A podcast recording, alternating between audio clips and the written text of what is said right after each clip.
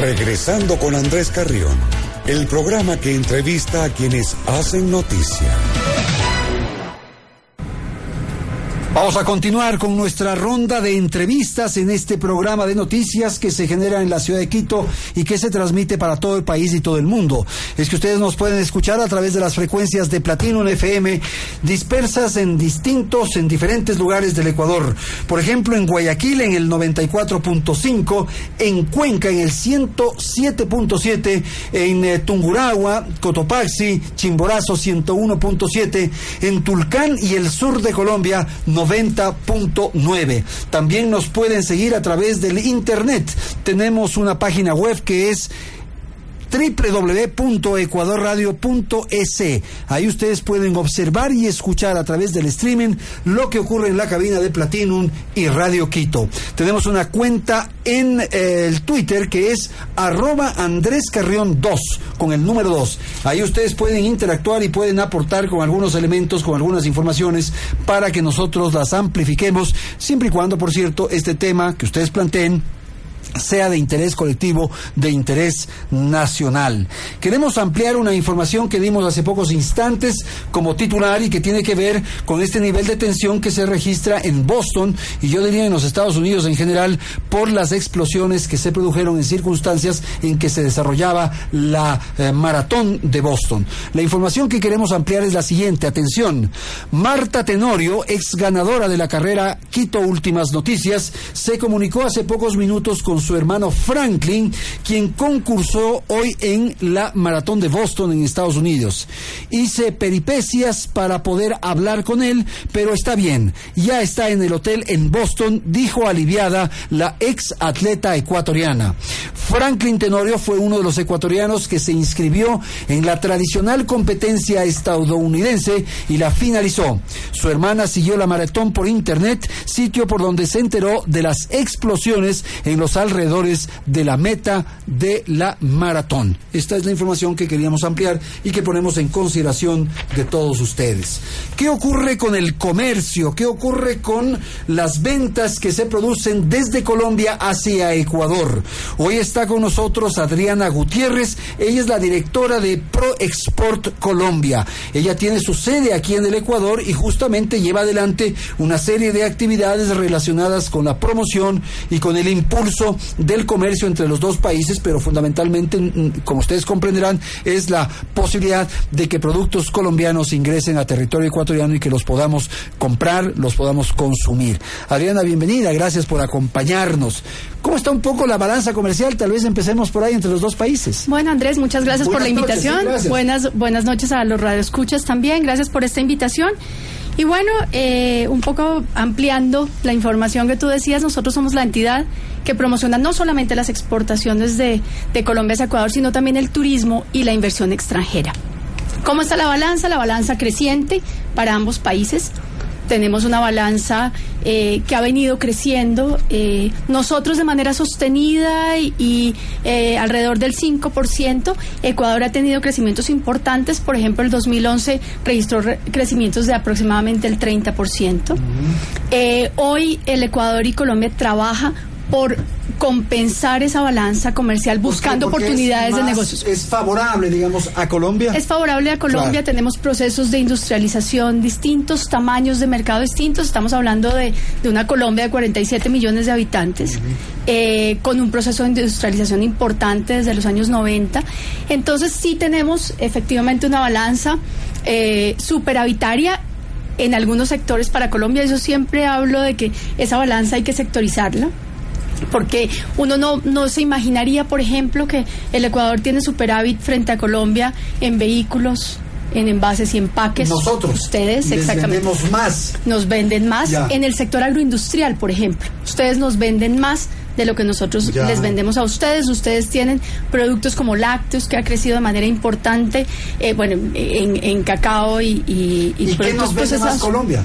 No, nosotros les vendemos, digamos que vendemos, vendemos químicos, vendemos también mucha materia prima y maquinaria para el sector industrial. Ese es un trabajo que, por ejemplo, estamos haciendo un, un desarrollo desde ProExport con nuestro departamento de información comercial para identificar claramente qué, qué es lo que realmente exportamos y qué aporta al sector industrial ecuatoriano.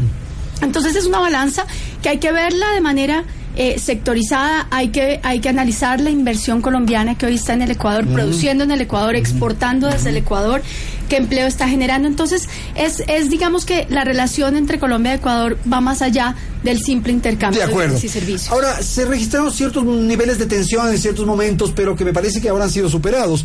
Por ejemplo, el tema del transporte, por la cercanía, por la vinculación, ahora mismo que identificaba la emisora en Turcán y sur de Colombia, esa zona era crítica.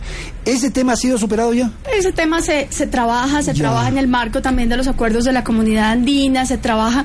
El tema de transporte es un tema sensible de frontera y un tema de, de cambios eh, de de, los transportistas llegan hasta un punto y tienen que salir. Entonces, que llegan hasta un punto y tienen que, por efectos de, de acuerdos internos, trasladar y transportar ya en vehículos de ustedes. ¿A qué deberíamos llegar? A un comercio fluido, ah. casi que sin fronteras. Estamos hablando de países donde hay un mercado natural, hay un mercado de, de bienes y servicios natural importante, hay un flujo de turistas. Hoy estamos hablando de que la zona de integración fronteriza para fines turísticos entre los dos países cubre todos los dos territorios. Entonces deberíamos estar hablando de, de, un, ah, libre comercio. Eso, quisiera que explique porque no, no lo alcanzo a entender. O sea que para efectos de, de, atractivo turístico, de... de, de, para efectos turísticos, Ecuador y Colombia es uno solo. Los presidentes en diciembre... Del, eh, en diciembre del 2011, que si, si tú recuerdas, Andrés, hubo una reunión de presidentes aquí en Quito. en, en, diciembre del 2012 hubo en Tulcán. Tuvimos el primer gabinete binacional.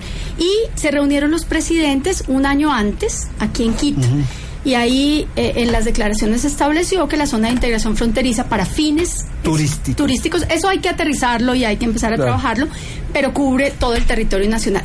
Entonces, son tenemos muchos elementos. Hoy trabajamos de la mano. Eh, el viernes pasado hubo reunión de cancilleres en Manta. Eh, trabajamos de la mano para para que seamos realmente mercados complementarios. Hoy, por ejemplo, estamos trabajando, Andrés, a un tema muy interesante para complementariedad y es revisar qué materias primas ecuatorianas pueden llegar a Colombia, encadenar productivamente, eh, llegar a un producto terminado y de ahí ser plataforma exportable para terceros mercados con los que Colombia hoy tiene tratados de mm. libre comercio. Entonces, ahí hay mucho, mucho trabajo por hacer.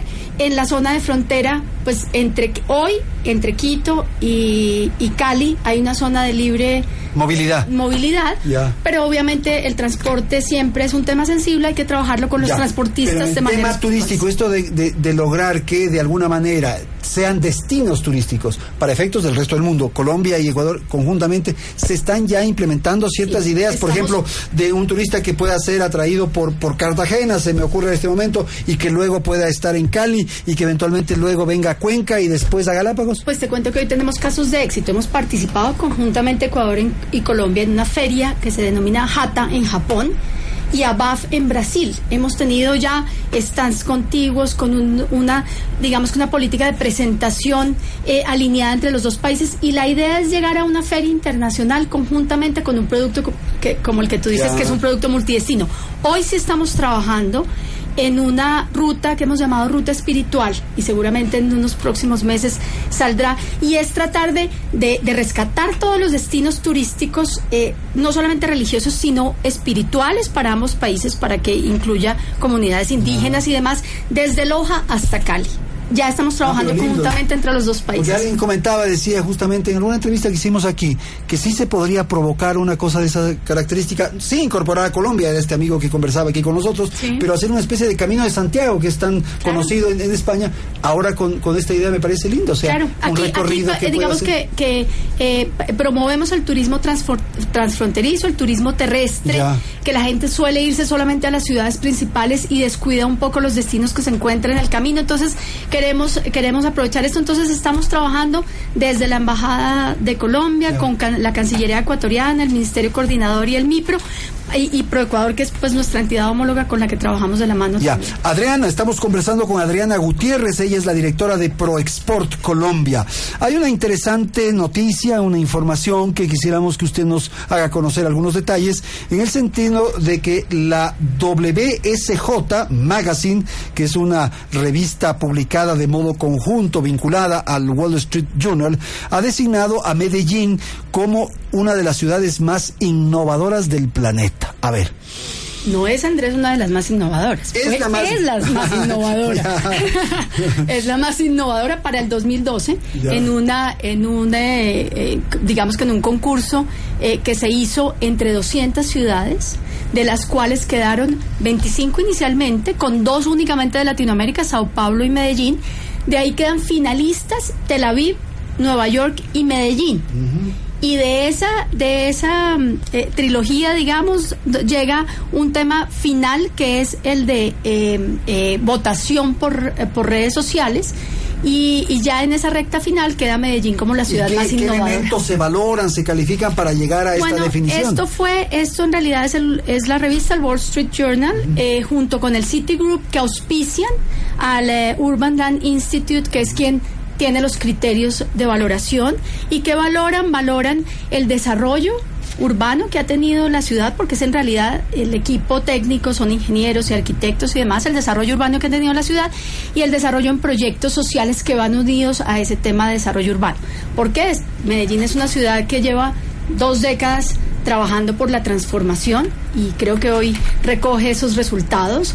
Eh, ha trabajado por el tema de, violencia y de seguridad. Hoy tenemos el 80% menos de, homicidios que se tenían ah, hace, hace dos décadas.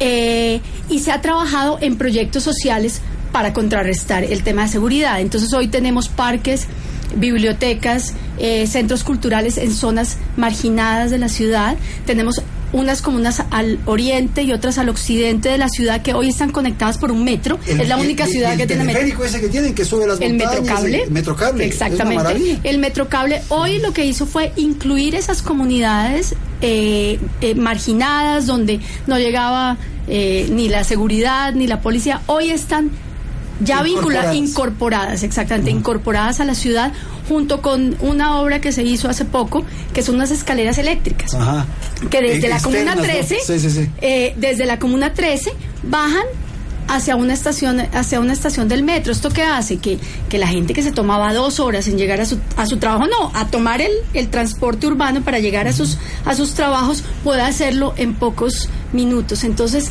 lo que ha hecho es que, es que los jóvenes estén, estén vinculados con la ciudad, incorporados con los proyectos sociales. La mayoría de escuelas públicas en, en Medellín están sistematizadas. Los servicios públicos en, Medellín hoy son ejemplo en Latinoamérica, el manejo por las empresas públicas de Medellín, el manejo de los servicios públicos. Entonces, todos estos criterios, tanto de, temas de movilidad y de desarrollo urbano, junto con los temas de seguridad, junto con los temas sociales. Son los que han permitido que ha sido calificada, ha sido designada como la ciudad más innovadora. Exactamente. ¿Y esto en términos de turismo, de convocatoria, de promoción, qué significa? Bueno, hoy nos permite, hoy nos permite mostrar un Medellín. Medellín, eh, el turismo hacia Medellín ha crecido eh, igual que ha crecido el turismo hacia Colombia. Nosotros, que la campaña la debes recordar tú, la campaña de Colombia, el riesgo es que te quieras quedar, fue una campaña que eh, fue nuestro, nuestro mensaje al mundo para la atracción de turistas. Y hay una ruta ahora Quito-Medellín directa, ¿no? hay una ruta Quito-Medellín en, esa ruta? en LAN y en TACA, exactamente. Ah, Entonces tenemos ruta directa Quito-Medellín. Medellín es el destino colombiano que más ha crecido en los últimos años para el turista ecuatoriano. Se puede ir a Medellín el viernes y regresar el lunes y aprovechar un fin de semana tranquilamente. Sin problema. Tenemos en Medellín en, en, todo el año pues tenemos un Medellín en donde encuentras compras, un Medellín con un, un, recurso humano, que eso también fue parte de lo que ah, valoraron y era el talento humano y, y, la capacidad del emprendimiento que hay. Hay, que tenía por aquí las cifras, hay más de 400 proyectos de emprendimiento identificados en Medellín y más de 740 grupos de investigación. Entonces, hoy es el destino de más del 20% de la inversión extranjera. Hoy están compañías como Hewlett Packard, como Procter Gamble, han puesto plantas de producción en, eh, en, el departamento cuya capital es Antioquia, eh, es Medellín, perdón, el departamento es Antioquia, entonces es, es una ciudad que hoy se está presentando al mundo igual que Colombia, cerramos el 2012 con más de 14 mil millones de inversión extranjera. Ah, entonces, es, es un poco producto de todo este trabajo. Muy bien, Adriana, muchísimas gracias entonces por haber aceptado esta invitación y haber conversado con nuestra audiencia en torno a lo que ocurre en el intercambio comercial, de inversiones, de producción, en definitiva, en actividad eh, que hay entre Colombia y Ecuador. Y por cierto, también esta referencia en torno a la designación de Medellín, que ha sido elegida la ciudad más innovadora en una propuesta, en una convocatoria que ha hecho el Wall Street Journal. Gracias entonces a Adriana Gutiérrez que ha estado con nosotros. Este es el programa Regresando con Andrés Carreón.